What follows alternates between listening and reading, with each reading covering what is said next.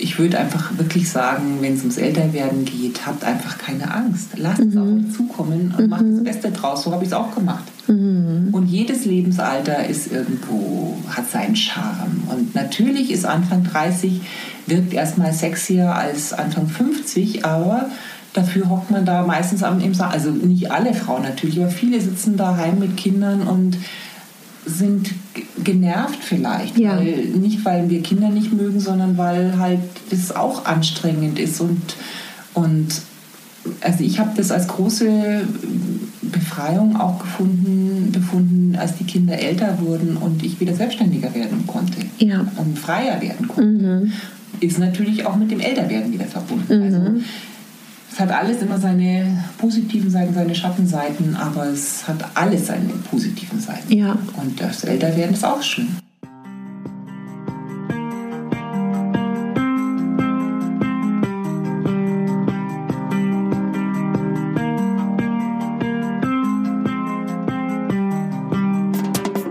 Wie schön, dass du da bist beim Podcast Klartext bei Katharina Pugacelski. Dein Podcast für klare Worte und Blicke hinter die Kulissen der verschiedenen Themengebiete. In meinen Beiträgen geht es um Mode, Genuss und Wohlfühlen, aber auch um Dankbarkeit, Selbstfürsorge, Empowerment und wie wichtig ein Netzwerk an starken Frauen ist. Unterstützt wird das bunte Potpourri mit beeindruckenden Gästen, die uns an ihren aktuellen Themen teilhaben lassen, uns vielleicht auf etwas ganz Neues lenken oder zum Nachdenken anregen. Nicht mehr und nicht weniger, das ist Klartext bei Katharina Pogacelski. Ich bin Moderatorin, Diplom-Kulturarbeiterin, Schauspielerin, Bloggerin, Selbstliebe-Verfechterin, Model und Stylistin. Du würdest mich so glücklich machen, wenn du mir zum einen eine 5-Sterne-Bewertung auf iTunes hinterlässt und mich an deinen Gedanken teilhaben lässt. Entweder auf iTunes oder auch gerne auf Instagram, wo du mich unter meinem Namen findest. Ich wünsche dir ganz viel Spaß mit der Folge. Deine Katharina.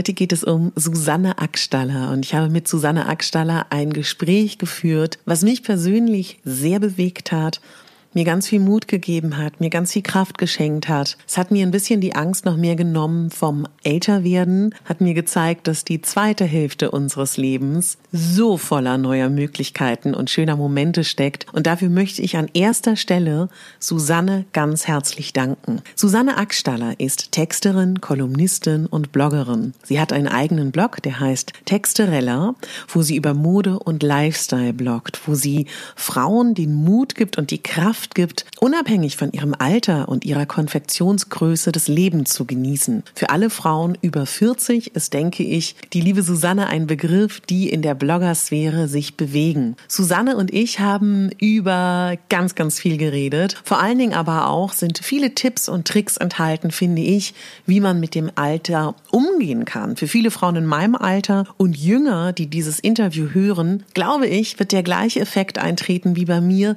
dass man noch als, sage ich mal, ein größeres Geschenk, das älter sehen kann. Mir persönlich hat Susanne sehr geholfen, voller Vorfreude in meine nächste Lebenshälfte zu blicken. Ich glaube, das wird bei dir auch passieren. Und ich sag mal so, Susanne Ackstaller hatte ihren persönlichen Carrie Bradshaw-Moment und erlebt diesen Traum seit ein paar Jahren. Das ist die Hauptdarstellerin in Sex and the City. Und was ich damit meine, warum Susanne Carries Modell gefahren ist, beziehungsweise ihren Traum gelebt hat, das erfährst du hier in der Podcast-Folge.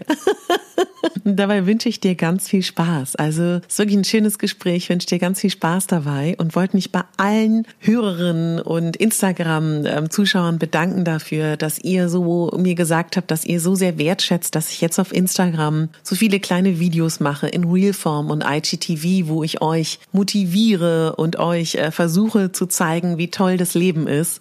Ein weiterer Baustein meiner, sage ich mal, meiner Wünsche, die ich habe, euch zu motivieren, ist auch, dass ich tollen Frauen die Bühne hier biete, dass ihr sie kennenlernen könnt. Und dazu gehört auch ganz, ganz klar Susanne. Nochmal tausend Dank für das überwältigende Feedback zu der Podcast-Folge mit Kati Weber. Das war wirklich toll. Wir erwähnen in dieser Podcast-Folge einmal mittendrin oder ich glaube zur zweiten Hälfte die wunderbare Carola Niemann, die Chefredakteurin vom The Curvy Magazine. Denn Carola ist im, äh, in der Vogue, ja. Und äh, die Folge mit Carola Niemann, das Interview verlinke ich dir in den Show Notes, falls du nicht weißt, wer Carola ist oder da nochmal reinhören möchtest. Und jetzt ganz viel Spaß mit dem Interview von Susanne und mir. Wir haben das beide in Wustrow aufgenommen, wo wir zu dieser Zeit waren. Viel Spaß.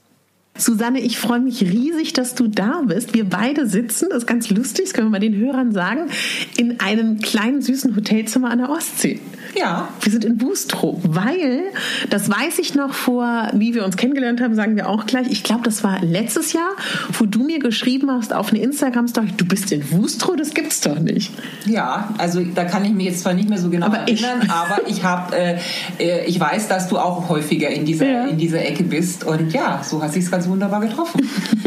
ich habe dich das erste Mal wahrgenommen, lass mich mal ganz kurz überlegen, schon ganz lange. Ich glaube, dass du ich habe 2008 meinen Blog gegründet. Ich glaube, du auch in dem Jahr, oder? 2009, ne? Mhm. Also dich gibt es auch schon seit Ewigkeiten in dieser Bloggerlandschaft. Ja. Und ganz früh habe ich dich dann auch eher wahrgenommen, neben dem Bloggen, auch als Kolumnistin. Mhm. Und ich muss aber ehrlich gestehen, was ich ganz spannend bei dir finde, wie vielleicht die erste Hälfte deines Lebens war. Würdest du uns das mal ganz kurz erzählen? Weil bist du schon immer so präsent und öffentlich gewesen oder kam das dann erst mit der Bloggründung? Also ich glaube, ich war immer schon ein Mensch, der sich nicht gescheut hat, ein bisschen auffälliger zu sein. Mhm. Das kommt vermutlich auch daher, dass ich auch immer schon ein bisschen also auch schon als junges Mädchen, ich war schon sehr früh relativ groß. Heute würde ich sagen, bin ich ganz normal groß, aber ich bin halt sehr früh gewachsen. Bin dann mit 14 war ich dann 1,74, das bin ich heute mhm. noch. Mhm. Oder vielleicht bin ich jetzt auch schon wieder ein bisschen geschrumpft. Und ähm, ja, also ich habe das nie, ich habe nie gescheut, einfach ein bisschen anders zu sein als die anderen. Also jetzt nicht irgendwie super, in, in, also ich hatte nie blaue Haare oder sowas. Ähm, ja, also das war immer schon so ein bisschen ein Aspekt meiner Persönlichkeit, dass ich die Öffentlichkeit nicht gescheut habe. Ich wollte ja auch äh, Öffentlichkeitsarbeit machen, habe deshalb auch BWL studiert. Ähm, ja, und dann bin ich von der Wirtschaftskommunikation in den letzten, lass mich überlegen, ja, einfach seitdem ich angefangen habe zu bloggen. Und tatsächlich habe ich schon früher angefangen, nämlich mhm. 2002. Der Blog existiert immer noch. Das war so eins dieser typischen Tagebuchblogs von mhm. Anfang der 2000er Jahre. Ähm, und ähm, das habe ich zuerst geschrieben und dann eben die Textarella.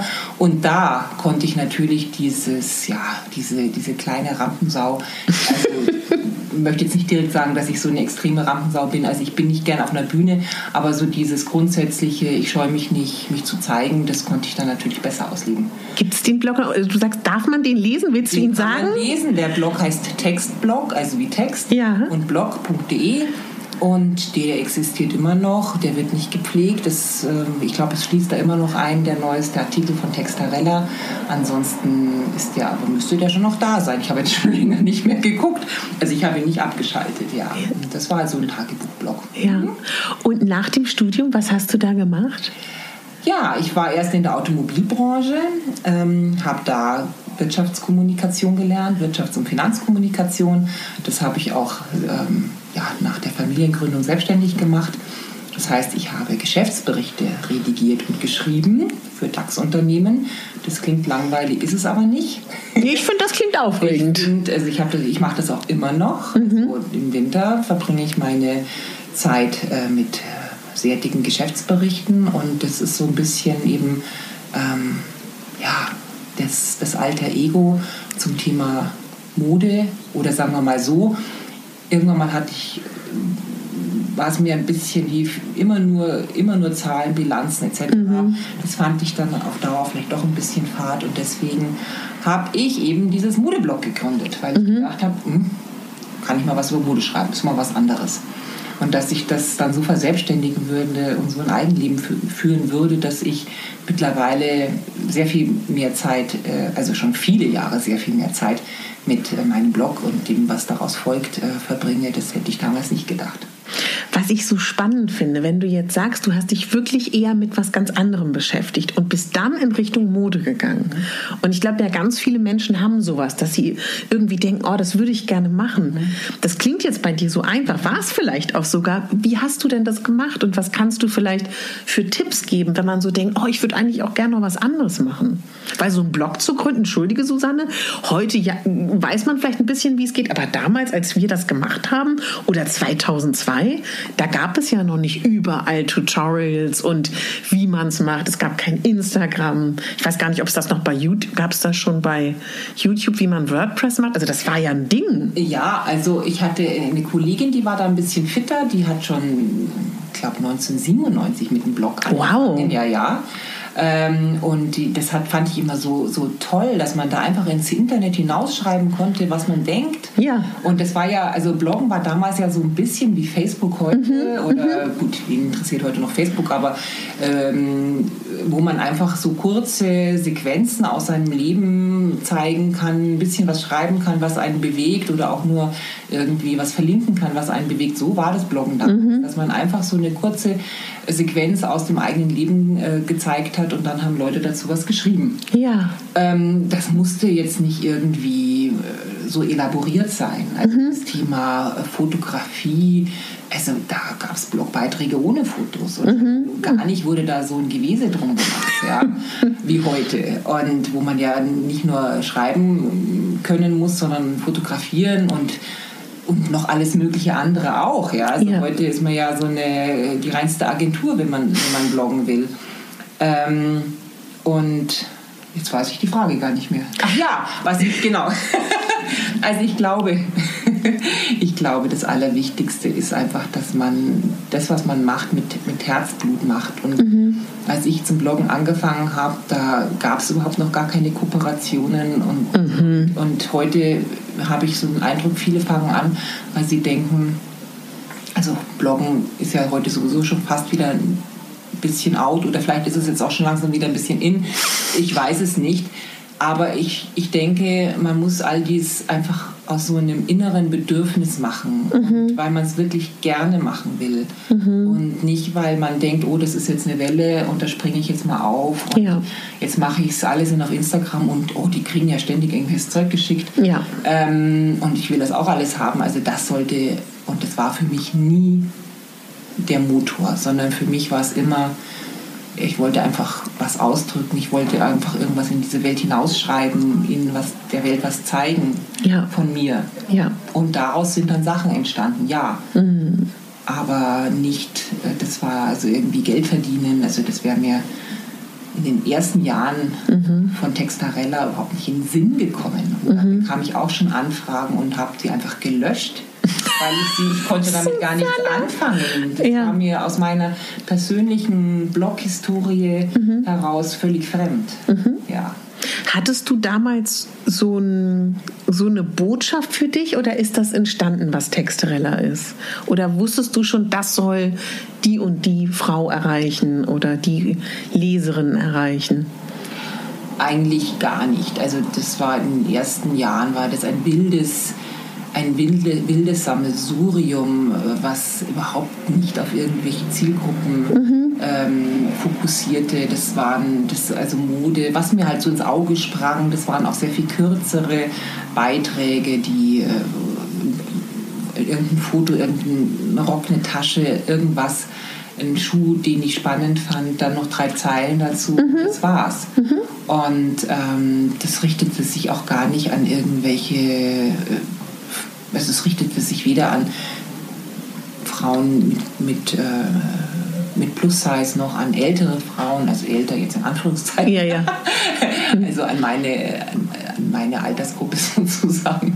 Und ähm, also das, das war einfach ein Modeblock für jeden, der es ja. wollte oder auch nicht. Also ja. das, das hatte ich, da hatte ich keine Zielgruppe. Mhm. Und das hat sich dann erst im Laufe der Zeit herausgebildet, dass ich gemerkt habe, hm, ich möchte eigentlich über die Sachen schreiben, die ich auch persönlich wirklich, ähm, die, die mich betreffen. Ja. Mhm. Und, mhm. und dann, dann fing das eben an, dass ich mich eher an Frauen über 40 gewandt habe Und irgendwann mal habe ich gemerkt, hm, das ist eigentlich noch die Zielgruppe noch zu groß. Eigentlich möchte ich Ja. Frauen über 40 mit größeren Größen ansprechen, weil das bin ich ja.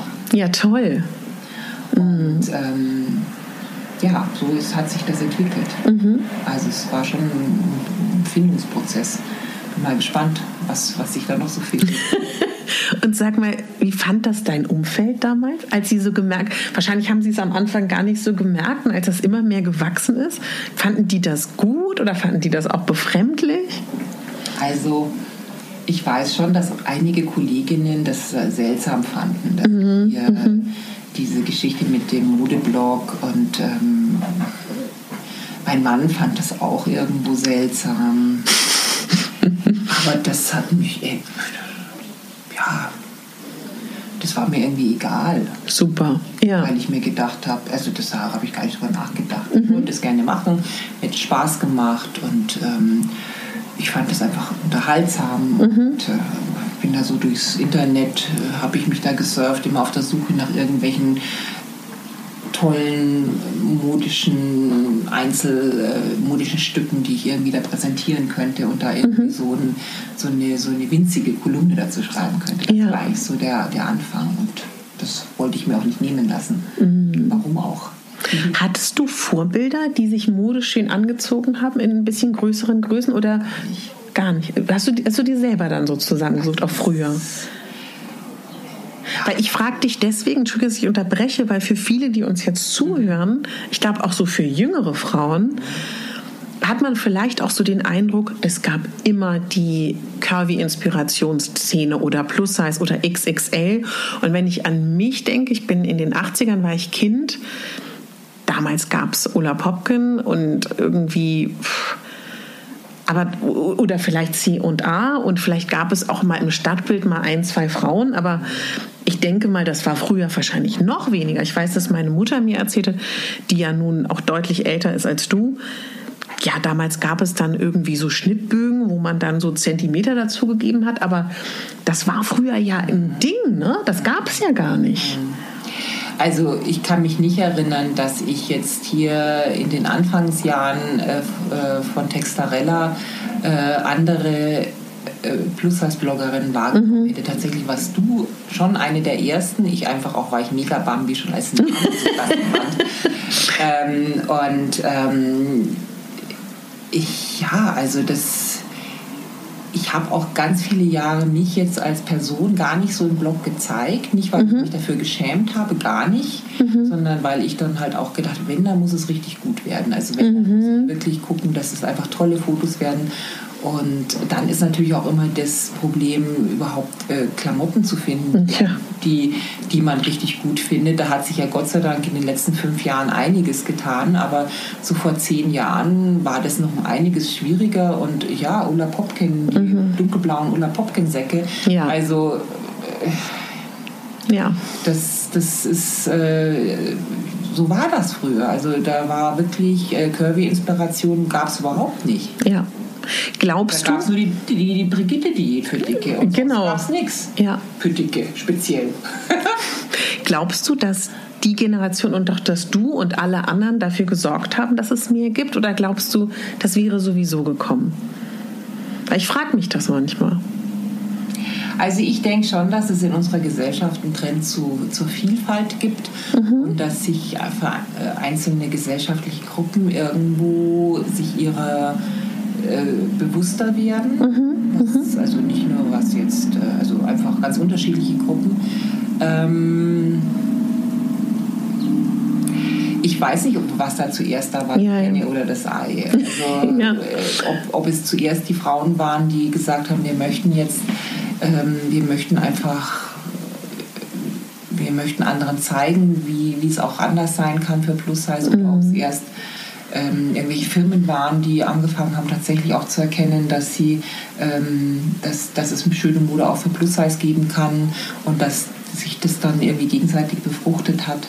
Ob es selber so gekommen wäre, keine Ahnung. Schwer zu sagen, ne? Aber ich finde, da kann ruhig noch mehr kommen. Also es ist ja nicht so, dass jetzt ja alles schon, dass es, äh, dass, dass, ich hoffe nicht, dass das der Ende des Weges ist. Ja, ja, ja Das absolut. Ende, habe ich der Ende gesagt? Das Ende des Weges. Und sag mal, du bist ja eine kleine, große Größe. Mit, warst, warst du ja wahrscheinlich immer eine kleine, große ja. Größe. War das in deiner Jugend schwierig oder gar nicht? Oder wie hast du das gemacht? Ja, also das war schon schwierig damals. Also ähm, ich war also als, als junge Frau, wenn ich das heute so aus meiner Sicht jetzt betrachte, da war ich eigentlich überhaupt nicht dick. Ja. Da hatte ich vielleicht eine Größe 40. Ist ja lächerlich. Drinnen ne? war ich dann noch mal sehr viel schlanker. Hat sich leider, was heißt leider, das hat sich halt nicht gehalten. Dann ja. war ich über Jahrzehnte, war ich vielleicht so mit 42, 44 und habe dann aber auch wirklich jetzt äh, einfach so nach, also zwischen 45 und 50 habe ich einfach wirklich nochmal 10 Kilo zugelegt, den mhm. hormonellen mhm. Veränderungen geschuldet. Trotzdem bin ich mit 48 immer noch, klar, da bin ich schon noch eine kleine. Ja, ja das stimmt schon.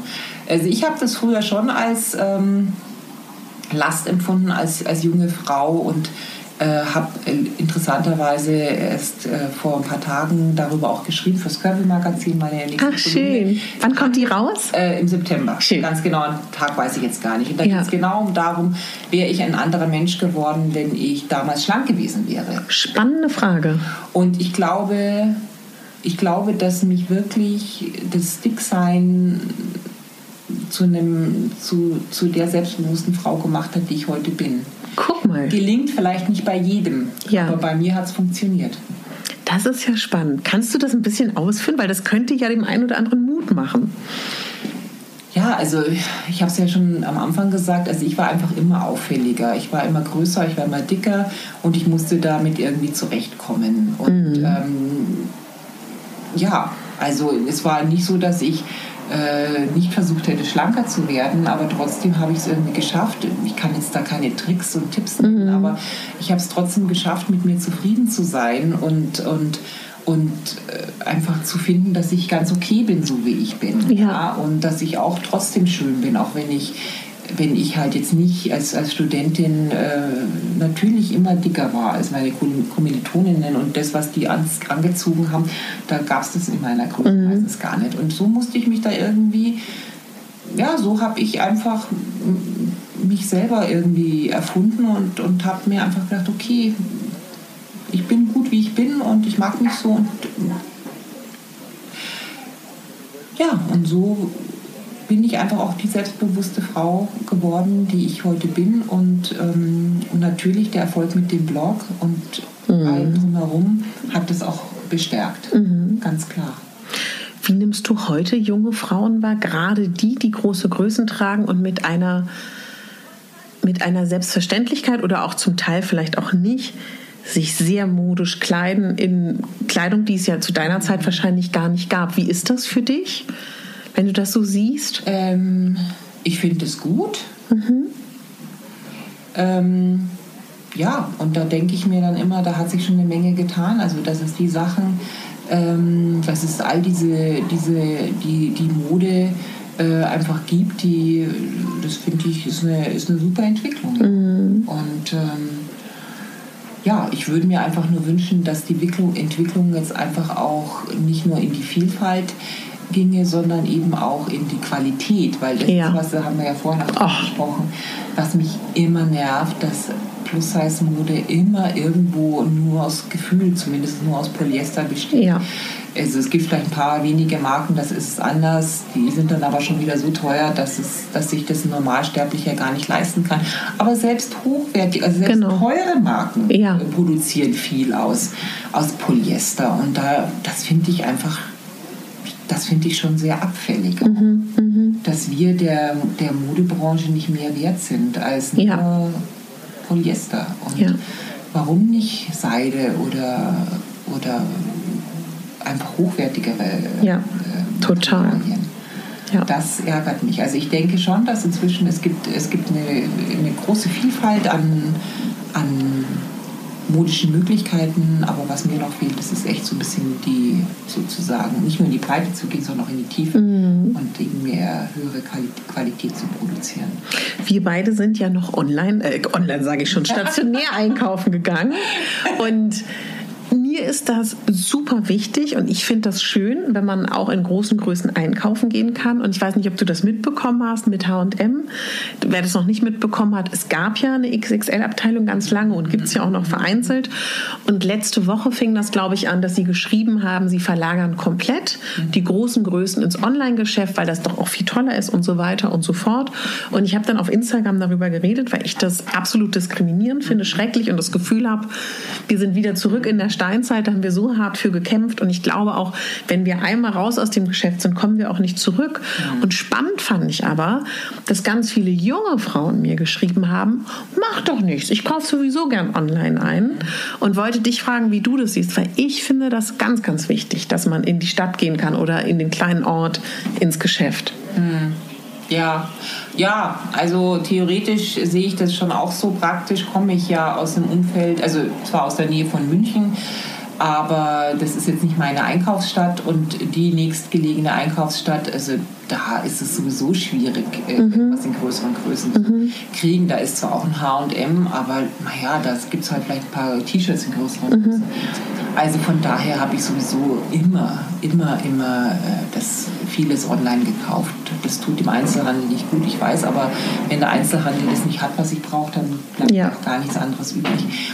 Also ich sehe es jetzt rein praktisch, finde ich es nicht äh, so dramatisch, aber von der Symbolik her ist es das allerletzte. Ja, ja, ja, genau. Und ja, also weiß auch nicht, man fragt sich manchmal, was denken sich da die Kommunikationsprofis? Ja, ja. Nicht viel. nicht viel. Ja. Jetzt wird es leider heiß, verzeihen. Ist nicht schlimm, ne? Nee. Susanne, man kennt dich ja auch als Kolumnistin und zwar in vielen unterschiedlichen Publikationen. Magst du mal sagen, wie es dazu gekommen ist? Und du bist auch ganz fleißig in den Endzügen von deinem Buch, was du schreibst. Ne? Ja, genau. Ja, Kolumnistin. Ich finde es immer wieder lustig, weil ich ja natürlich auch in meinen, ja, so als jüngere Mutter also in meinen 30er oder Anfang 40ern habe ich natürlich auch immer Sex in the City geguckt und Carrie Bradshaw und das war für mich wirklich also ein bisschen schon Idol. Also ja. habe ich schon natürlich war das ist mir heute klar, dass das völlig lebensfremd war. Niemand kann mhm. von einer Kolumne gar nichts kaufen. Stimmt. aber damals war ihm das nicht klar, ne? Nee, also doch, es war mir glaube ich auch schon damals klar, aber okay. es hat dem Genuss keinen Abbruch getan und die fand ich natürlich großartig, auch wenn die natürlich rein optisch ganz anders war als ich und auch ein ganz anderes Leben führt, aber trotzdem war das schon so eine ja, Vorbild nicht, aber ich fand die, ich fand die cool. Ja, ja. Und fand natürlich das auch insgesamt cool, Kolumnen zu schreiben. Und ähm, ja, wie kam es dazu? Also ich hatte, ich habe ja fünf Jahre für die Welt äh, eine Kolumne geschrieben und das entstand einfach daraus, dass mir eine Volontärin der Welt einen Text geklaut hat und das habe ich rein zufällig Nein. Gemerkt. Doch, ja. Das war 2012 im November. Ich kann mich das wusste ich nicht. Doch, doch, so kam das. Und das habe ich dann über Social Media, also das war damals Facebook und Twitter, habe ich das äh, aufgedeckt. Und da war natürlich die Empörung groß. Und es war natürlich auch so ein bisschen diese David gegen Goliath-Situation, ja, wo ja. sich natürlich alle auf meine Seite geschlagen haben. Und äh, innerhalb von zwei Stunden hatte ich tatsächlich den... Ähm, den stellvertretenden Chefredakteur hatte ich, ähm, hatte ich eine Mail von dem, ja, und wo er sich entschuldigt hat. Äh, und ähm, ja, und dann haben die mir tatsächlich diese eine Kolumne angeboten. Ähm, und das habe ich dann fünf Jahre geschrieben. Und danach, Wie toll. Ja, das war schon cool. Und daraus ist natürlich dann vieles entstanden, ja. Also ja. die Kolumne im Kirby zum Beispiel, Kirby Magazin oder auch für die Donner schreibe ich regelmäßig und ja, und das Buch, also das steht jetzt vielleicht nicht so im direkten Zusammenhang mit der Weltkolumne, aber ja, ich, ich schreibe gerade einen, einen äh, Stilguide für Frauen ab 45 ungefähr, 40, 45 und ähm, das wird nächstes Frühjahr erscheinen. Ähm, ja, das ist jetzt kein so ganz ernst gemeinter Moderatgeber, wo ich Frauen sage, also mit 43,5 darfst du bitte den Rock nur noch bis, mhm. äh, bis zum Knie tragen oder mit 52 bitte immer halblange Ärmel. Mhm. Also sowas käme mir gar nicht im Sinn. Also es ist der Moderatgeber einer, eines modischen Freigeists sozusagen. Ja, ich hoffe, dass er dass es so schön wird, dieses Buch, wie ich es mir vorstelle. Aber es sieht ganz danach aus.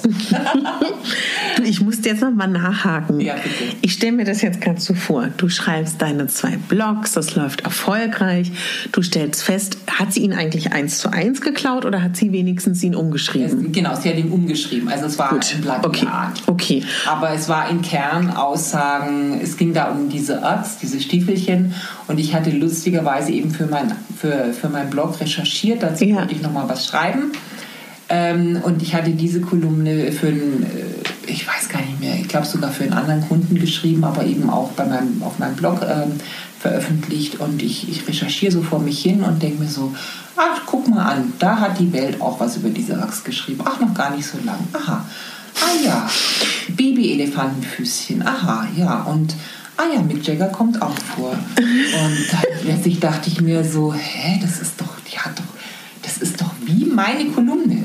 Mhm. Und ja, also das war nicht eins zu eins, aber es war, mhm. die hat das halt, die hat sich da sehr inspirieren lassen. Und das war sehr auffällig. Und ich war natürlich sehr empört und ähm, habe aber damals aus anderen Erfahrungen mit Urheberrechtsdingen ähm, heraus festgedacht, das hat sowieso keinen Sinn. Aber ja. ich wollte meine Wut wenigstens hinausschreien in diese ja. Welt und habe dann so einen Brandbrief geschrieben und den auch sofort veröffentlicht und der wurde dann eben x-mal geteilt und ähm, ja, ich denke mal, wenn es die, die Taz aus Berlin gewesen wäre, dann wäre der Aufschrei vielleicht nicht so groß gewesen, aber Axel Springer ist natürlich immer ein prima Bild. aber sag mal, jetzt, jetzt stelle ich mir vor, ja, du entdeckst das, du ja. bist sauer. Ja dann sagen die indirekt ja Entschuldigung und dann bieten sie dir eine Kolumne an ja. und du sagst Sex und das das war doch dann der Carrie-Moment. Ja, Wie hat sich das angefühlt? Vor allem, was hat er denn gesagt?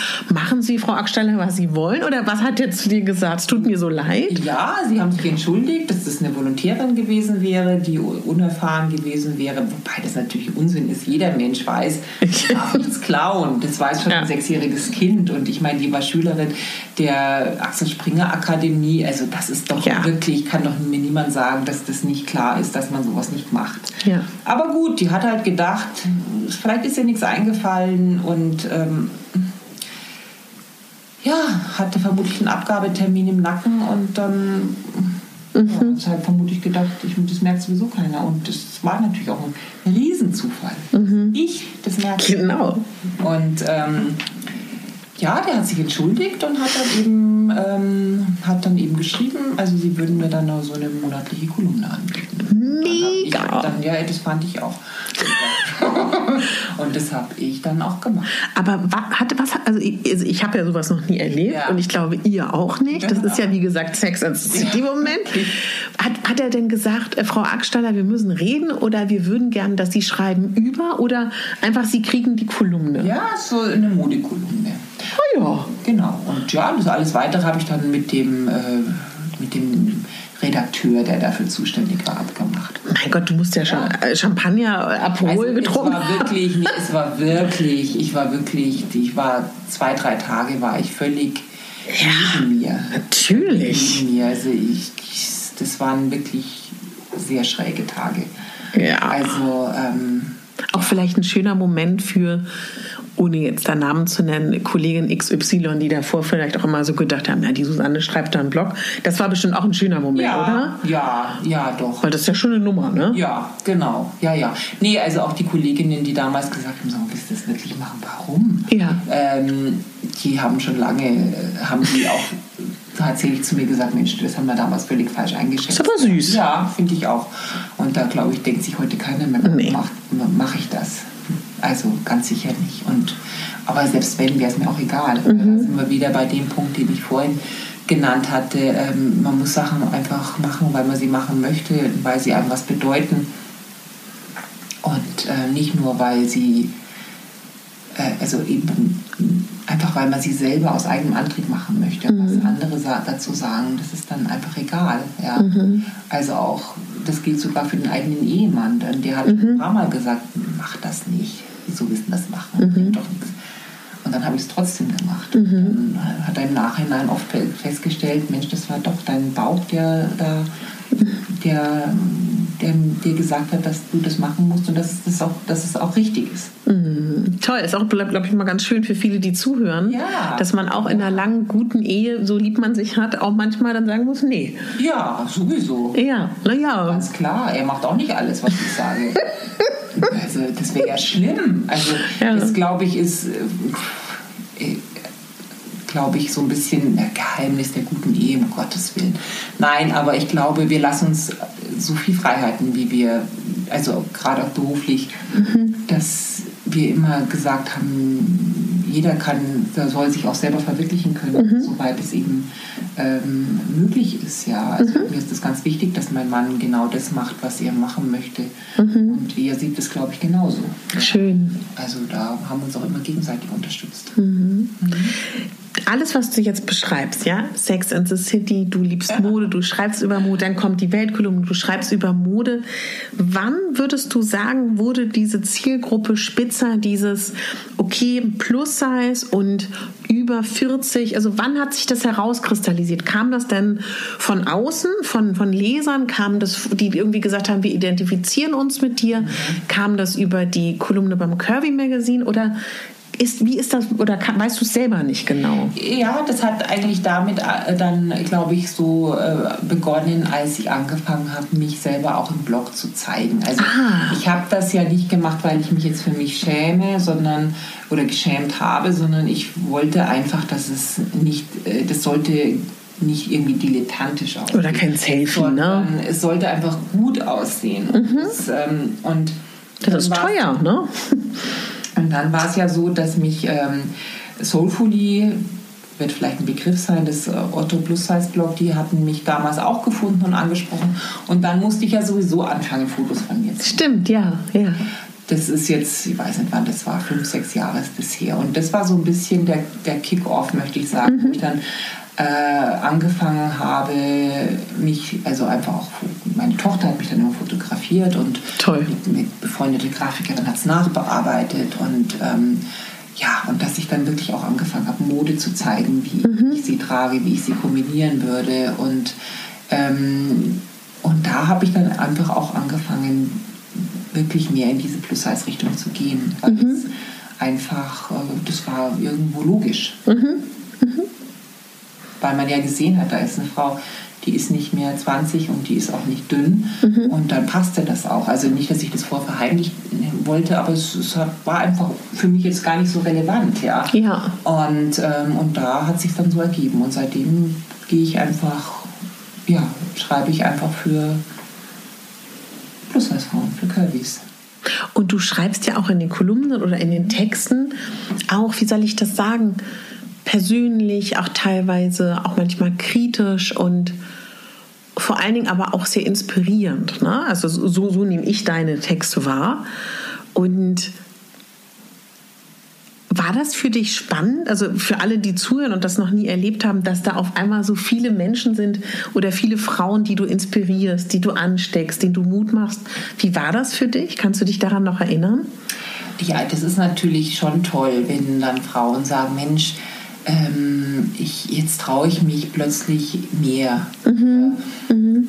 Frauen, also gerade erst kürzlich erlebt irgendeine Frau, die ähnlich alt ist, ähnliche Figur hat und die gesagt hat, Mensch, ich, seitdem ich deinen Blog lese, traue ich mich mehr. Oder ich sehe mhm. plötzlich, das kann auch toll aussehen, was ich, mhm. mich, was ich für untragbar gehalten habe, das ist es vielleicht gar nicht. Ja. Und das ist natürlich toll und das ist natürlich auch die Inspiration für mich jetzt wieder. Also mhm. das ist dann praktisch, äh, befruchtet mich das natürlich auch wieder, dass ich sage, okay, wenn das tatsächlich Frauen auch äh, sehen wollen, lesen wollen, ja, dann mache ich das natürlich auch. Und es ist auch wirklich so, dass in meinem Blog die Modebeiträge auch wirklich im besten ähm, laufen. Also ich schreibe mhm. nicht nur über Mode, genau. ich schreibe auch über einfach ganz, manchmal ein bisschen ähm, ja, Travel, also Reisethemen oder ähm, auch manchmal gesellschaftspolitisches oder ja. einfach auch so Inspirationsthemen jetzt mal jenseits äh, von, ähm,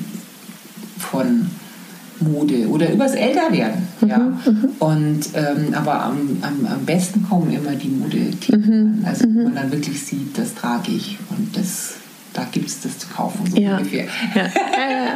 ich habe mich so gefreut, dass du auch von, ich weiß gar nicht, ich hatte dich, glaube ich, gefragt, können wir auch über das Älterwerden sprechen? Und du meintest ja, weil ich gehe jetzt mal von mir aus. Ich merke, dass ich keine Angst davor habe, sozusagen der körperlichen Veränderung oder älter auszusehen. Aber wenn ich da, also ich merke, ich schiebe das ganz weit weg mhm. und freue mich aber total, dass du gesagt hast, wir können darüber reden, weil ich bei mir wirklich merke, es ist eher so ein Gefühl, und mich würde total interessieren, ob du das auch hattest. Okay, ja, dann, dann geht es jetzt demnächst in Richtung 40. Und was kommt denn dann? Weil ich finde, es ist so im Leben als Frau, weiß nicht, wie das für dich damals war, ist es irgendwie klar, was zwischen 20 und 30 passiert, zwischen 30 und 40. Und dann ist da so dieser Nebel, was danach passiert. Und ich muss für mich ganz klar sagen, obwohl ich Frauen, die über 40 sind, großartig finde. Das sind, wenn ich, ich hatte letztens mit ähm, den Lesseur Shop kennst du ja auch, mhm, ne? Also das ist ein Geschäft für große Größen in Berlin und wir machen, die Julia und ich machen zusammen so eine Styling-Kolumne. Und dann hat, habe ich Julia gefragt in der Folge über Charisma, was sind das für Frauen, die du charismatisch findest? Und dann haben wir beide darüber geredet, dass es eigentlich immer Frauen waren über 40, mhm. die wir charismatisch fanden. Und das meine ich auch so und das fühle ich so. Und ich finde, das sind mit die spannendsten, inspirierendsten Frauen, auch die schönsten Frauen. Und ich weiß, dass ich das ja nicht alleine habe, diese Angst davor, was kommt dann. Und ich finde das so schön, dass wir darüber auch ein bisschen sprechen können. Also da habe ich überhaupt gar keine Probleme, über das Älterwerden zu reden. Also ich bin 54, nur weil das vermutlich viele nicht wissen. Was man auch ähm, überhaupt nicht sieht, Susanne, muss man auch dazu sagen. Und ähm, im Kopf natürlich 35. Ach, wie schön. Toll. Manchmal noch jünger. Nee, Quatsch. Nein, doch. Also ich fühle mich, ich, äh, ja, Alter ist auch nur eine Zahl. Da gibt es so viele Sprüche und die sind teilweise so wahr. Alter ist nur eine Zahl. Man ist so alt, wie man sich fühlt. Und dann, was ich ähm, natürlich, was, was mich wirklich auch so ein bisschen aufgeweckt hat, ist auch eigentlich so eine, so eine ja, so eine, wie sagt man denn da, Binsenweisheit, aber mhm. ähm, die, das Gegenteil vom Älterwerden ist jung sterben. Ah. Und das muss man sich mal überlegen. Ja, ja also ja. so ist es halt nun mal. Also deswegen, ich habe auch schon lange äh, versucht, das Wort Anti-Aging zu vermeiden, weil ich bin mhm. nicht Anti-Aging, ich bin Pro-Aging, ich bin fürs Älterwerden. Ich habe Eltern, die sind 80 und 82, ich finde das großartig. Die sind jetzt ja, weißt du ja, sind jetzt von Südbayern hierher gefahren, wohnen jetzt in so einer kleinen Ferienwohnung und sind so fit und so toll. Und klar, meine Mutter, die sagt schon, oh, so 10, 15 Jahre jünger wäre schon nett. Aber die sind mir da wirklich Vorbild, äh, weil sie so aktiv noch sind mhm. und so gerne leben. Mhm. Sie sind natürlich auch gesund, das muss man auch sagen. Ja. Und so viel Spaß haben noch. Und ähm, ja, also ich habe mit dem Älterwerden jetzt zu sagen, ich habe gar keine Probleme, das wäre auch wieder falsch. Natürlich beäugt man sich im Spiegel, man sieht die, die Fältchen auch wenn sie bei mir jetzt nicht so ausgeprägt sind, was natürlich auch wieder an den Kilos liegt. Da mhm. haben wir ja als Plus-Size-Frauen dann doch wieder auch einen Vorteil. Ich sehe natürlich auch, dass das Gewebe, mhm. also dass die Schwerkraft einfach so ihr Übriges tut. Das ist halt nun mal so. Ja. Und ja, aber im Großen und Ganzen finde ich das Älterwerden gar nicht schlimm. Und äh, zu deiner Frage nochmal zu kommen, ähm, so zwischen 40 und 50 also da habe ich eigentlich erst wieder angefangen, mich auch so zu trauen, auch modemäßig zu sagen. Mhm. Also so die ersten, ich meine, ich habe drei Kinder und die jetzt auch schon alle fast erwachsen sind. Und äh, die, das waren eigentlich so meine blassesten Jahre. Mhm. Die Zeit, wo die Kinder klein waren und wo man ständig irgendwo das Gefühl hatte, man muss aufpassen, dass man dass sie eigentlich mit Schokolade anschmieren oder Eis oder mhm. Sand oder sowas und da natürlich die Kleidung schon sehr pflegeleicht ist. das sind eigentlich meine blassesten Jahre gewesen. Mhm. Mhm. Auch die Jahre, wo ich im Rückblick denke, da habe ich mich am, am unattraktivsten gefunden. Ah, spannend. Dass ich auch wirklich so mit dem Älterwerden der Kinder so Ende, so ab 45, Ende 40 wieder angefangen habe, so mich persönlich auch schöner zu finden. Mhm. Und ich finde mich heute schöner als mit Anfang 30. Mhm. Und ich kriege das auch gespiegelt, dass ich also Ausstrahlung habe Charisma mhm. habe. Mhm. Absolut, ja. Und ähm, ja, mhm. also man muss da keine Angst haben. Mhm. Man muss natürlich auf sich ein bisschen auf sich aufpassen. Das ist, glaube ich, schon auch wichtig. Ja.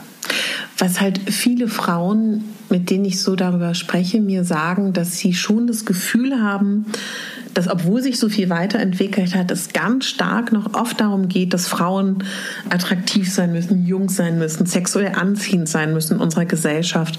Und ich frage mich immer, ist das wirklich so oder ist das auch mediengemacht ganz oft? Weil, weil wie soll ich das sagen? Ich erlebe das gar nicht so. Weißt du? Mhm. Und aber du weißt ja bestimmt auch, was ich meine, ne? Dass das immer so aufgebauscht wird. Mhm. Und das, also ich weiß noch, dass ich irgendwann mal ein Gespräch hatte mit einer Freundin von meiner Tante, die meinte, ja, ab, ab dem Moment, wo ich dann irgendwie, weiß ich nicht, ob sie dann 50 war oder 60, keine Ahnung. Und sie meinte, das war für sie ganz schwer zu merken, dass sich nach ihr kein Mann mehr umdreht und dass sie nicht mehr irgendwie da die Attraktivität ausgestrahlt hat, die sie mal ausgestrahlt hat. Wo ich mich dann aber auch so frage, ja gut, aber vielleicht ist es dann auch so die Frage, worüber definiert man sich? Und vielleicht muss man dann irgendwann sich anders definieren und vielleicht auch frühzeitig sich über andere Dinge definieren als nur über die Bestätigung, ob man jetzt sexuell attraktiv ist ja. für die Masse. Ne? Also das ist für mich, äh, also das ist mir völlig egal. Mhm. Mhm. Also da, diese Bestätigung brauche ich einfach nicht. Ja. Also das war vielleicht so mit Anfang 40 noch anders, aber jetzt brauche ich sie tatsächlich überhaupt nicht mehr. Also jetzt bin ich so, dass ich, also ich, ich bin da so in mir selbst ähm, mit mir im Reinen oder fühle mich da so selbstsicher, dass ich mir das ist mir völlig wurscht. Mhm. Also das bedeutet mir gar nichts. Und hast du, wenn du sagst, du hattest das vielleicht auch irgendwann mal für die, die da gerade drin sitzen in diesem Ding, irgendwie vielleicht so ein, was heißt ein Tipp? Das klingt immer so doof, aber wo du sagen kannst, vielleicht hilft es, das so oder so zu betrachten? Oder glaubst du, das ist ein Prozess, man kommt da irgendwann hin? Also ich glaube, dass man sich selber einfach mögen muss und dann muss man auch nicht mehr von außen, also jeder mag gemocht werden. Ne? Klar. Ja. Aber wenn man sich selber einfach mag, dann ist man von der Bestätigung von außen nicht mehr so abhängig. Mhm. Und das ist tatsächlich ein Prozess, den habe ich irgendwo abgeschlossen oder nein, mhm. abgeschlossen vielleicht auch nicht, aber da bin ich schon relativ weit, dass ich sage, also ich mag mich so, wie ich bin, ich bin zufrieden mit mir. Ähm, ich brauche das nicht, dass mir ständig Leute erzählen, wie toll sie mich finden. Ja. Und auch Männer sowieso nicht. Ja, ich habe das so geliebt. Du hast draußen, als wir Kaffee getrunken haben, gesagt, was hast du gesagt?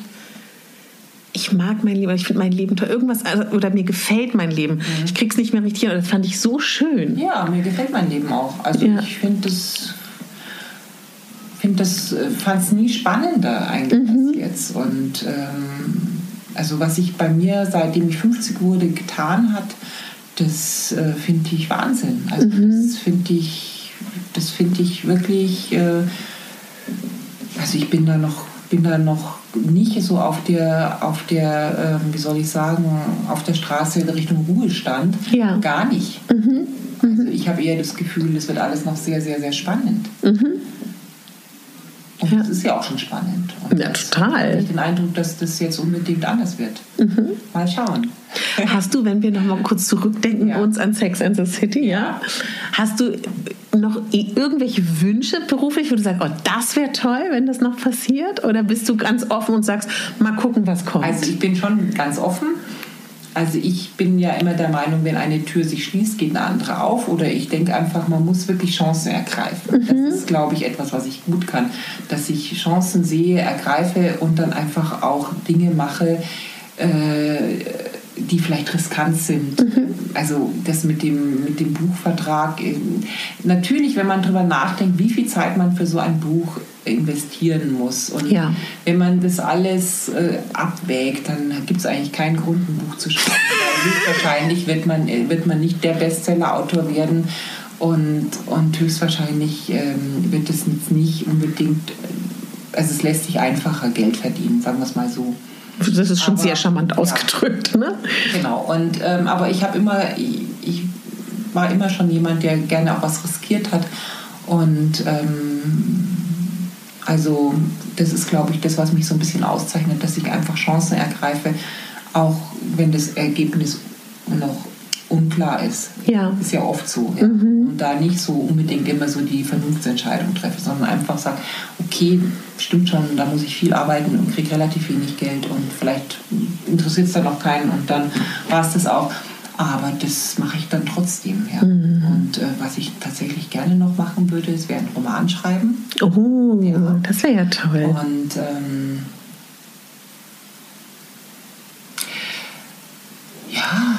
also was ich auch noch spannend finde, ich hatte jetzt tatsächlich einen Modeljob, mal so einen richtig mhm. klassischen Modeljob. Schön. also auch ganz ohne, dass ich das irgendwie angeleiert hätte, das kam einfach. Mhm. Und das würde mir auch Spaß machen, weil mhm. ich denke, dass die Models, diese Silbermodels, ja, sind erstmal immer silber, also haben immer graue Haare oder weiße Haare. Stimmt. Du hast recht. immer aus wie 35-Jährige, denen sie die Haare ja. grau photogeshoppt haben. Und das finde ich eigentlich auch immer sehr schade. Und da würde ich tatsächlich gerne so ein bisschen ähm, die Alternative dazu sein. Du hast recht, es gibt, es das über gerade nee, es gibt niemanden in, in einer kleinen, großen Größe in deinem Alter, also oder? Ich bin ja sowieso, also dafür, dass ja die meisten Frauen in meinem Alter nicht mehr gärtenschlank sind, auch wenn Instagram Absolut. äh, vor, vorgaukeln möchte. Ja. Äh, dafür gibt es ja sowieso ganz wenig ähm, Plus-Size-Bloggerinnen über Stimmt. 40. Es gibt auf Instagram kaum Frauen, die über 50 sind und Plus-Size tragen. Also ja. ist eigentlich ist es eine völlige Verkehrung der Tatsachen. Mhm. Mhm. Es gibt's, wir sind eigentlich die Norm, aber ja. das, was, wir, was, was die Medien uns äh, vorspielen und was wir uns selber vorspielen, mhm. ja, das ist ja. einfach das völlige Gegenteil. Als wären alle Frauen mit 50 gärtenschlank durchtrainiert mhm. und ähm, stimmt ja gar nicht. Nee, so gar nicht. Und das würde mir schon mal Spaß machen, da häufiger mal einfach so ein echtes ja. Model zu sein. Das wäre also doch richtig toll. So, und das, ähm, ja, aber gucken wir mal, was daraus wird. Ja, also wenn irgendjemand zuhört. Also du bist noch nicht, ähm, wie, wie, nennt man das immer, Exklusivvertrag hast Nein. du noch nicht, du bist noch offen. Ja. Man kann sich Nein, gerne melden. Ich habe eine Agentur angesprochen für eine Werbekampagne ähm, und äh, das, ja, das habe ich dann eben gemacht.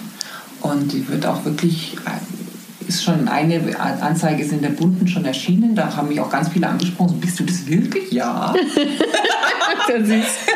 Und ähm, ja, und ähm, also, aber das, ich bin jetzt nicht in irgendeiner Modelkartei. Also mhm. das, nein, das ist wirklich nur, war nur.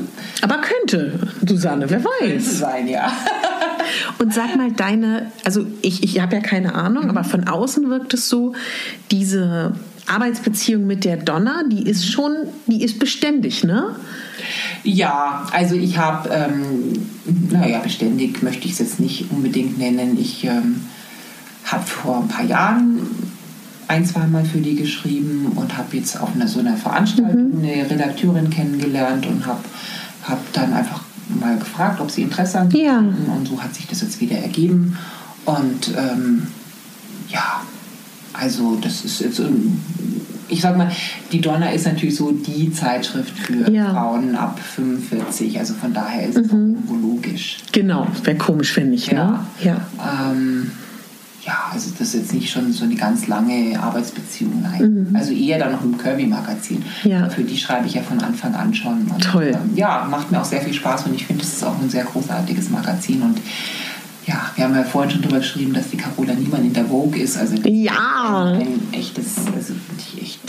Die Chefredakteurin. Ein, ja, genau, die Chefredakteurin ist in der aktuellen Vogue für den September. Und da äh, habe ich, ich habe es noch nicht gesehen. Ja. Ist ja, glaube ich, erst seit heute ähm, ist sie am Kiosk und aber ich finde das sehr großartig, freut mich. Mhm, ganz ist auch toll. eine ganz tolle Frau ist, die Carola. Ja. Und es ist auch so schön, dass ihr zusammenarbeitet, ne? Ja. Ist auch ja, toll. Ja, weil wir sind ja, sie ist glaube ich noch zwei, drei Jahre älter als ich und ähm, aber das, ja, das passt irgendwie. Also so Ja. von dem, von unseren Ansichten passen wir ganz gut zusammen. Kann man oder ist das blöd schon mal so grob? Hast du eine Vorstellung, wann dieses Buch vielleicht rauskommt? Also ihr werdet das auf jeden Fall erfahren, wenn es rauskommt. Aber so grob, gibt es was Also das Soll im Angedachtes? Frühjahr erscheinen. Ah, das ist ja dann doch schon bald. Oktober, genau, ich habe im Oktober Abgabetermin, da muss es natürlich noch gesetzt werden, äh, gelayoutet werden, gut fotografiert ist es schon und ähm, ja, also da ist bestimmt noch eine Menge zu tun, es muss noch durch ein Lektorat.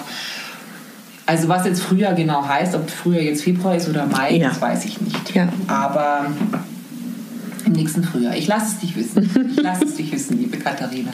Ich muss dich noch dringend was fragen. Okay, frag. Und zwar, was du dazu sagst, ja. Also die Generation, die, die kleinen Schwestern meiner Freundinnen, die so zwischen 20 und 25 sind. Also dann hat, also sie als Beispiel hat einen großen Mund und hat große Lippen und hat dann ihrer Schwester gesagt, um mich rum haben alle aufgespritzte Lippen. Also die ist, glaube ich, 23 und sie meint, ich habe ja eigentlich große Lippen, aber dadurch, dass das alle haben, denke ich darüber nach. Und also ich weiß nicht, ob das in Berlin jetzt vielleicht auch nur so heftig ist, aber ich stelle fest, dass so viele Mädels oder auch, sage ich jetzt mal, so Frauen zwischen 25 bis so mein Alter anfangen mit 30, weil ihnen dann die Schönheitsoperateure sagen, man muss, bevor die Falten entstehen, sie schon unterspritzen. Und ich aus meiner Warte mit Ende 30 denke, was ist denn da los? Und ich finde, ich persönlich finde das ganz, ganz schlimm. Und mich würde total interessieren, wie du das siehst. Vielleicht siehst du es ja gar nicht so schlimm, aber dass ich so denke, wenn man in dem Alter schon so eine Angst hat vor der Alterung des Gesichtes, wie soll es dann diesen Mädchen dann mit 30, 40, 50 gehen? Oder glaubst du, das ist einfach ein, die haben eine andere Weltsicht? Ähm, Oder beobachtest du das überhaupt? Also ähm, ich weiß, dass ich mal, das ist schon ein paar Jahre her, mit einer, mit einer Bloggerkollegin, die sehr viel, also bestimmt, naja, gute 20 Jahre jünger war als ich, äh, gesprochen habe und die mir auch erzählt hat, sie lässt sich jetzt da irgendwie irgendwas mit Hyaluron unterspritzen und ich auch so, ja, wieso das denn? Äh, und ja, eben äh, während den Anfängen. Und ich, ich habe mir dann gar nicht so viel dabei gedacht und ja, ach, mein Gott, also ich bin weder pro noch kontra Botox und Hyaluron. Ähm, ich fand es auch ziemlich früh. Ich wusste nicht, dass das jetzt schon dann so ein allgemeiner Trend ist. Ähm, wie sich die Frauen dann mit 50 fühlen, das weiß ich nicht. Also Das kann natürlich schon ein bisschen schwerer dann auch sein. Also ich, ich habe überhaupt nichts gegen Botox und auch nichts gegen Hyaluron. Ich habe das auch selber schon ausprobiert, weil ich es einfach, warum nicht? ja, absolut, genau. Ich finde, solange das natürlich ist Ja. und solange man dann nicht aussieht wie äh, Dolly Parton, finde ich, ist das alles völlig okay. Aber natürlich, wenn man schon mit Anfang 30 anfängt, Oder noch jünger, ne? äh, zu finden, dass die Fältchen irgendwo zu viel sind, dann, ja, also ich, ich glaube, dann sollte man auch wirklich nochmal so an sich selber arbeiten im Sinne von, ist das wirklich so wesentlich? Ja, ja, ja. Und ähm, ja, also das ist schon, also ich meine, diese Vereinheitlichung von Gesichtern, das ist natürlich nochmal ein ganz anderes Thema, dass plötzlich alle so wulstige Lippen haben müssen oder wollen, also oder auch diese Augenbrauen, die alle gleich aussehen, also Ja. und alle diese, diese Schmetterlingswimpern, die da. so- Das sind echt auch Trends, wo ich, die, die ich eher bestaune und eigentlich froh bin, dass meine Tochter da irgendwo, die ist 20, da jetzt die, da nicht mitmacht. Ja, ja. Aber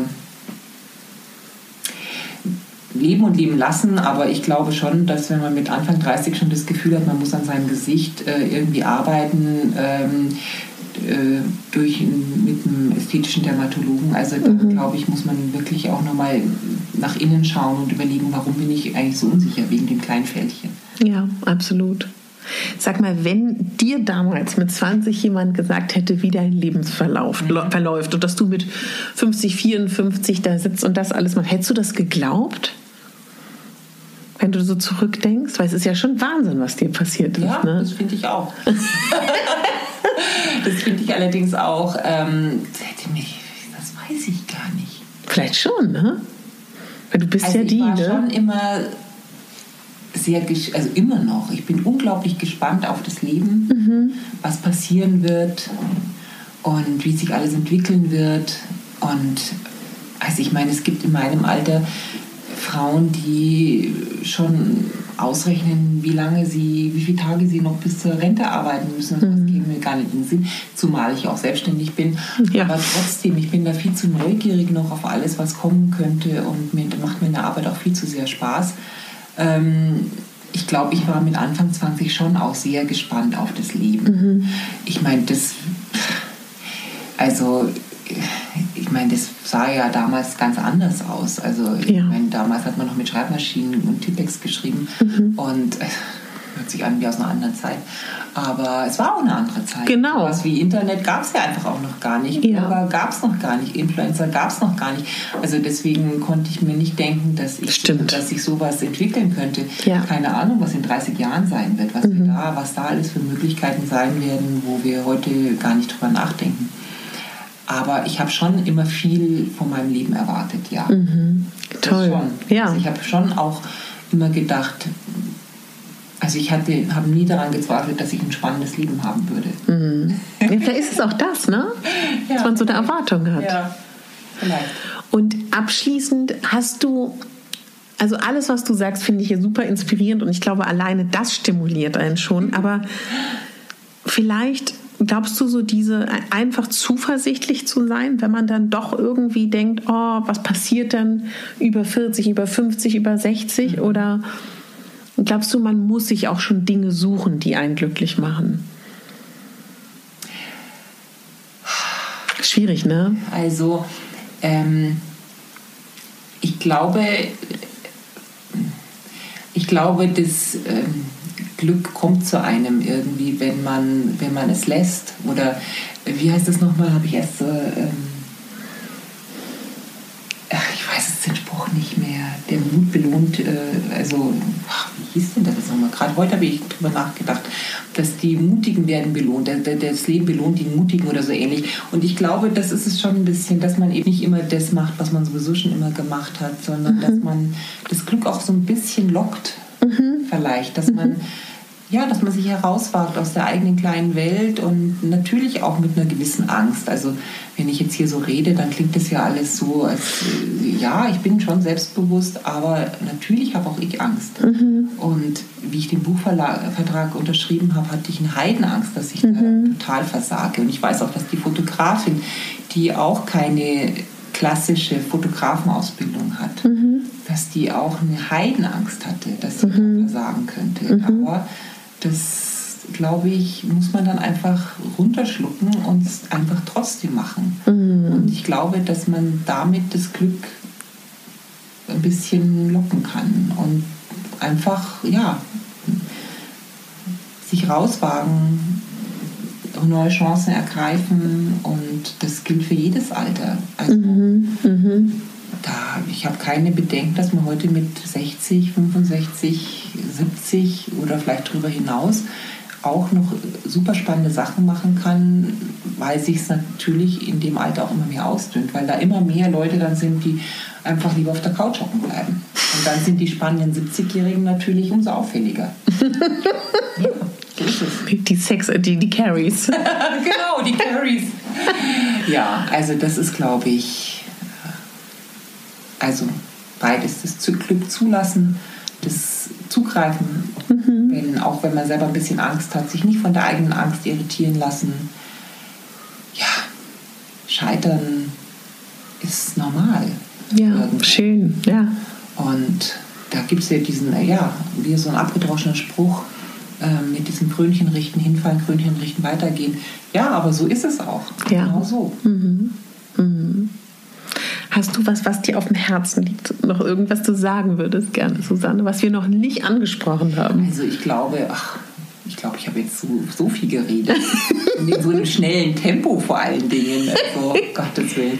Nein, äh, nee, ich glaube, ich habe jetzt wirklich genug geredet, außer vielleicht, ich weiß jetzt nicht genau, wie alt das Zielpublikum ist, aber ich würde einfach wirklich sagen, wenn es ums Älterwerden geht, habt einfach keine Angst. Lasst es mhm. auf zukommen und mhm. macht das Beste draus. So habe ich es auch gemacht. Mhm. Und jedes Lebensalter ist irgendwo, hat seinen Charme. Und natürlich ist Anfang 30, wirkt erstmal sexier als Anfang 50, aber dafür hockt man da meistens am im Saal. Also nicht alle Frauen natürlich, aber viele sitzen daheim mit Kindern und sind genervt vielleicht. Ja. Weil, nicht, weil wir Kinder nicht mögen, sondern weil halt das auch anstrengend ist. Und, und also ich habe das als große Befreiung auch gefunden, befunden, als die Kinder älter wurden und ich wieder selbstständiger werden konnte ja. und freier werden konnte. Mhm.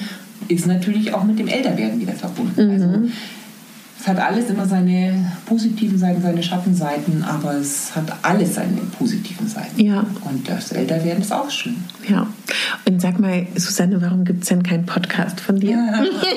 Wäre das nicht Tatsächlich was? hatte ich, hatte ich mir für dieses Jahr, hatte ich das so ein bisschen auf der Agenda, ja. aber ich habe dann einfach dann kam auch Corona, ne? Kam, ja, das wäre es noch nicht mal gewesen, aber dann hatte ich schon den Buchvertrag. Ach ja, natürlich. Und ich hatte dann einfach, mir war das einfach irgendwo, also ich tendiere ja dazu, mich zu überfordern. Nee, um Gottes Willen. Immer zu viel ja. zu machen. Und da habe ich dann aber wirklich mal gesagt, nee, das mache ich jetzt mal nicht. Rennt dir ja auch nicht weg. Genau, das kann ich ja nächstes Jahr immer noch machen. Siehst du, sehr gut. Das Schöne ist, also ich verlinke natürlich alles in den Show Notes. Okay. Also erstmal September-Ausgabe The Curvy Magazine, deine neue Kolumne, ja. was ja auch ein super spannendes Thema Ja, dachte ich eben auch. Ja. Genau. Und also Anfang September kommt das dann raus, ne? Nee, Anfang nicht. ah, die ist es immer so ein komischer Termin, ne? Ich glaube 25. September sowas, oder ne? sowas. Also das ist ähm, eher, eher in der zweiten Septemberhälfte. Ja. Also so bald kommt es doch gar nicht. Und Texterella heißt du sowohl auf dem Blog als auch bei Instagram? Nee, ne? auf Instagram heiße ich Textell. Ach, stimmt. Genau, weil ich da so von Twitter, ich bin ja eine Instagrammerin der ersten Stunde, 2011. Ja. Wahnsinn, Wahnsinn. und da habe ich einfach, da war das Blog noch nicht so etabliert und da gab es ja. ja auch noch diese ganzen Verknüpfungen gar nicht. Stimmt, das war jetzt erst. Deswegen, also das, so wie das heute ist, das war ja damals einfach auch gar nicht. Und da habe ich einfach meinen Twitter-Namen genommen. Und ja. Bist du auf Twitter noch aktiv? Soll ich das verlinken? Nee, oder? Nicht. Also nee? ich bin okay. da, aber ich bin da nicht mehr aktiv. Okay. Ja, okay. gar nicht. Also kaum. Man kann nicht auf allen Hochzeiten tanzen. Das stimmt. Das muss ich, muss ich, muss ich immer noch lernen.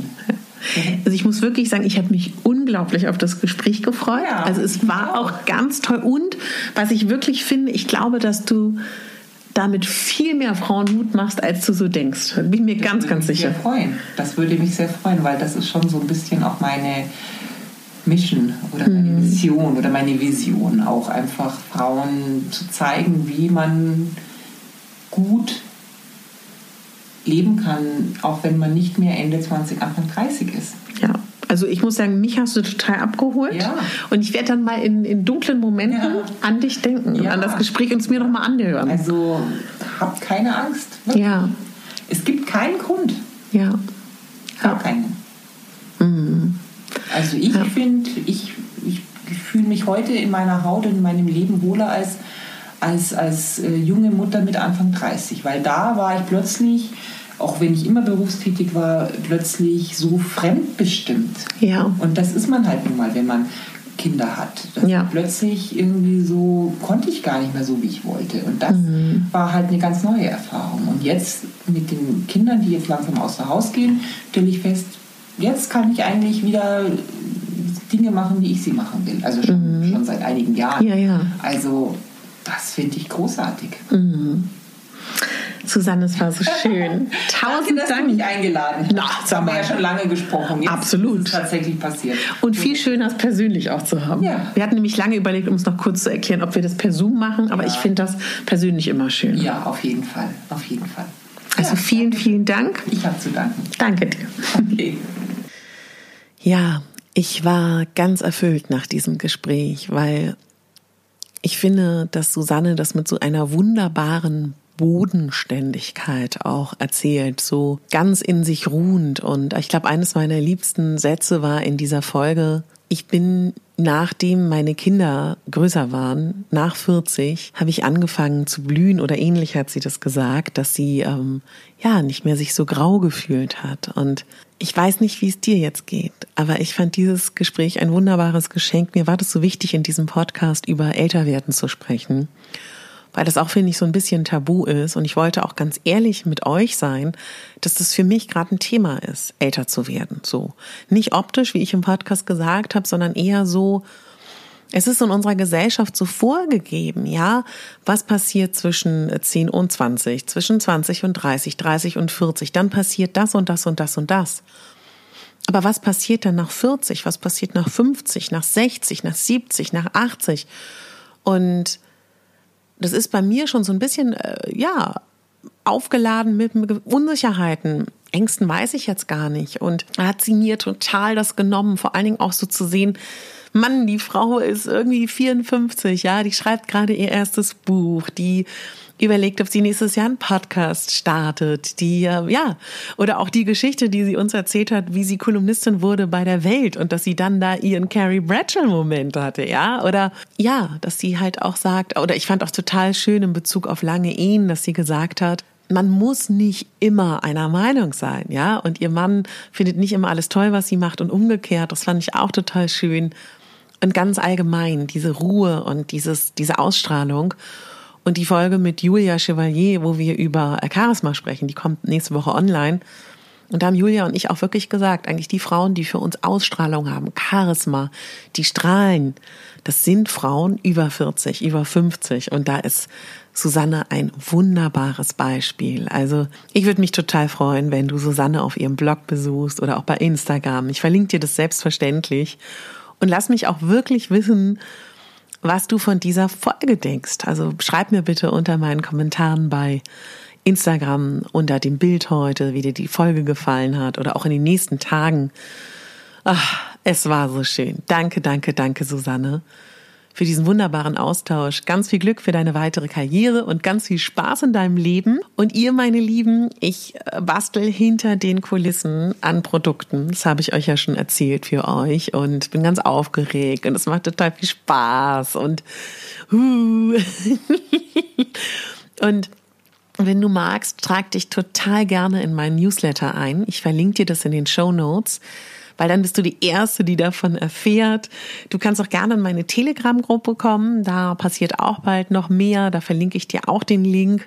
Wenn du diesem Link folgst, dann kannst du einfach, falls du den Telegram, die App noch nicht runtergeladen hast, das ohne Probleme runterladen.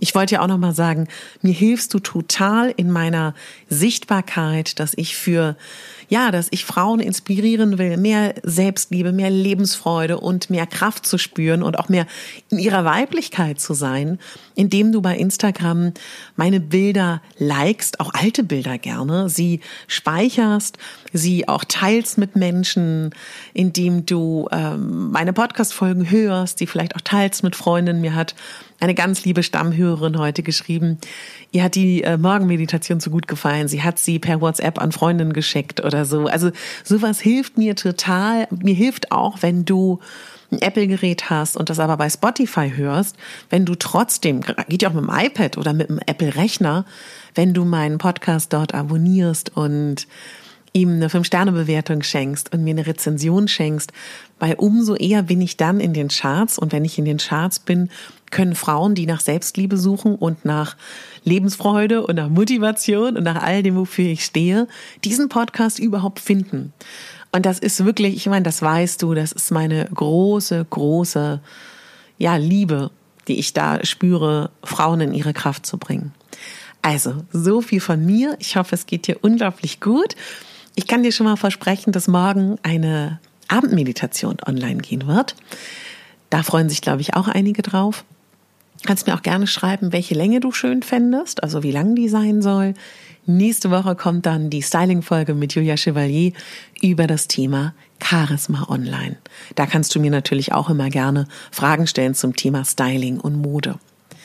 Jetzt, meine liebe granatenstarke Frau da draußen, ich danke dir, Susanne, für deine Zeit, für deine Kraft, für deine inspirierenden Worte und möchte uns alle daran erinnern, dass wir die Hauptdarstellerin in unserem Leben sind und nicht die Nebendarstellerin. Deine Katharina.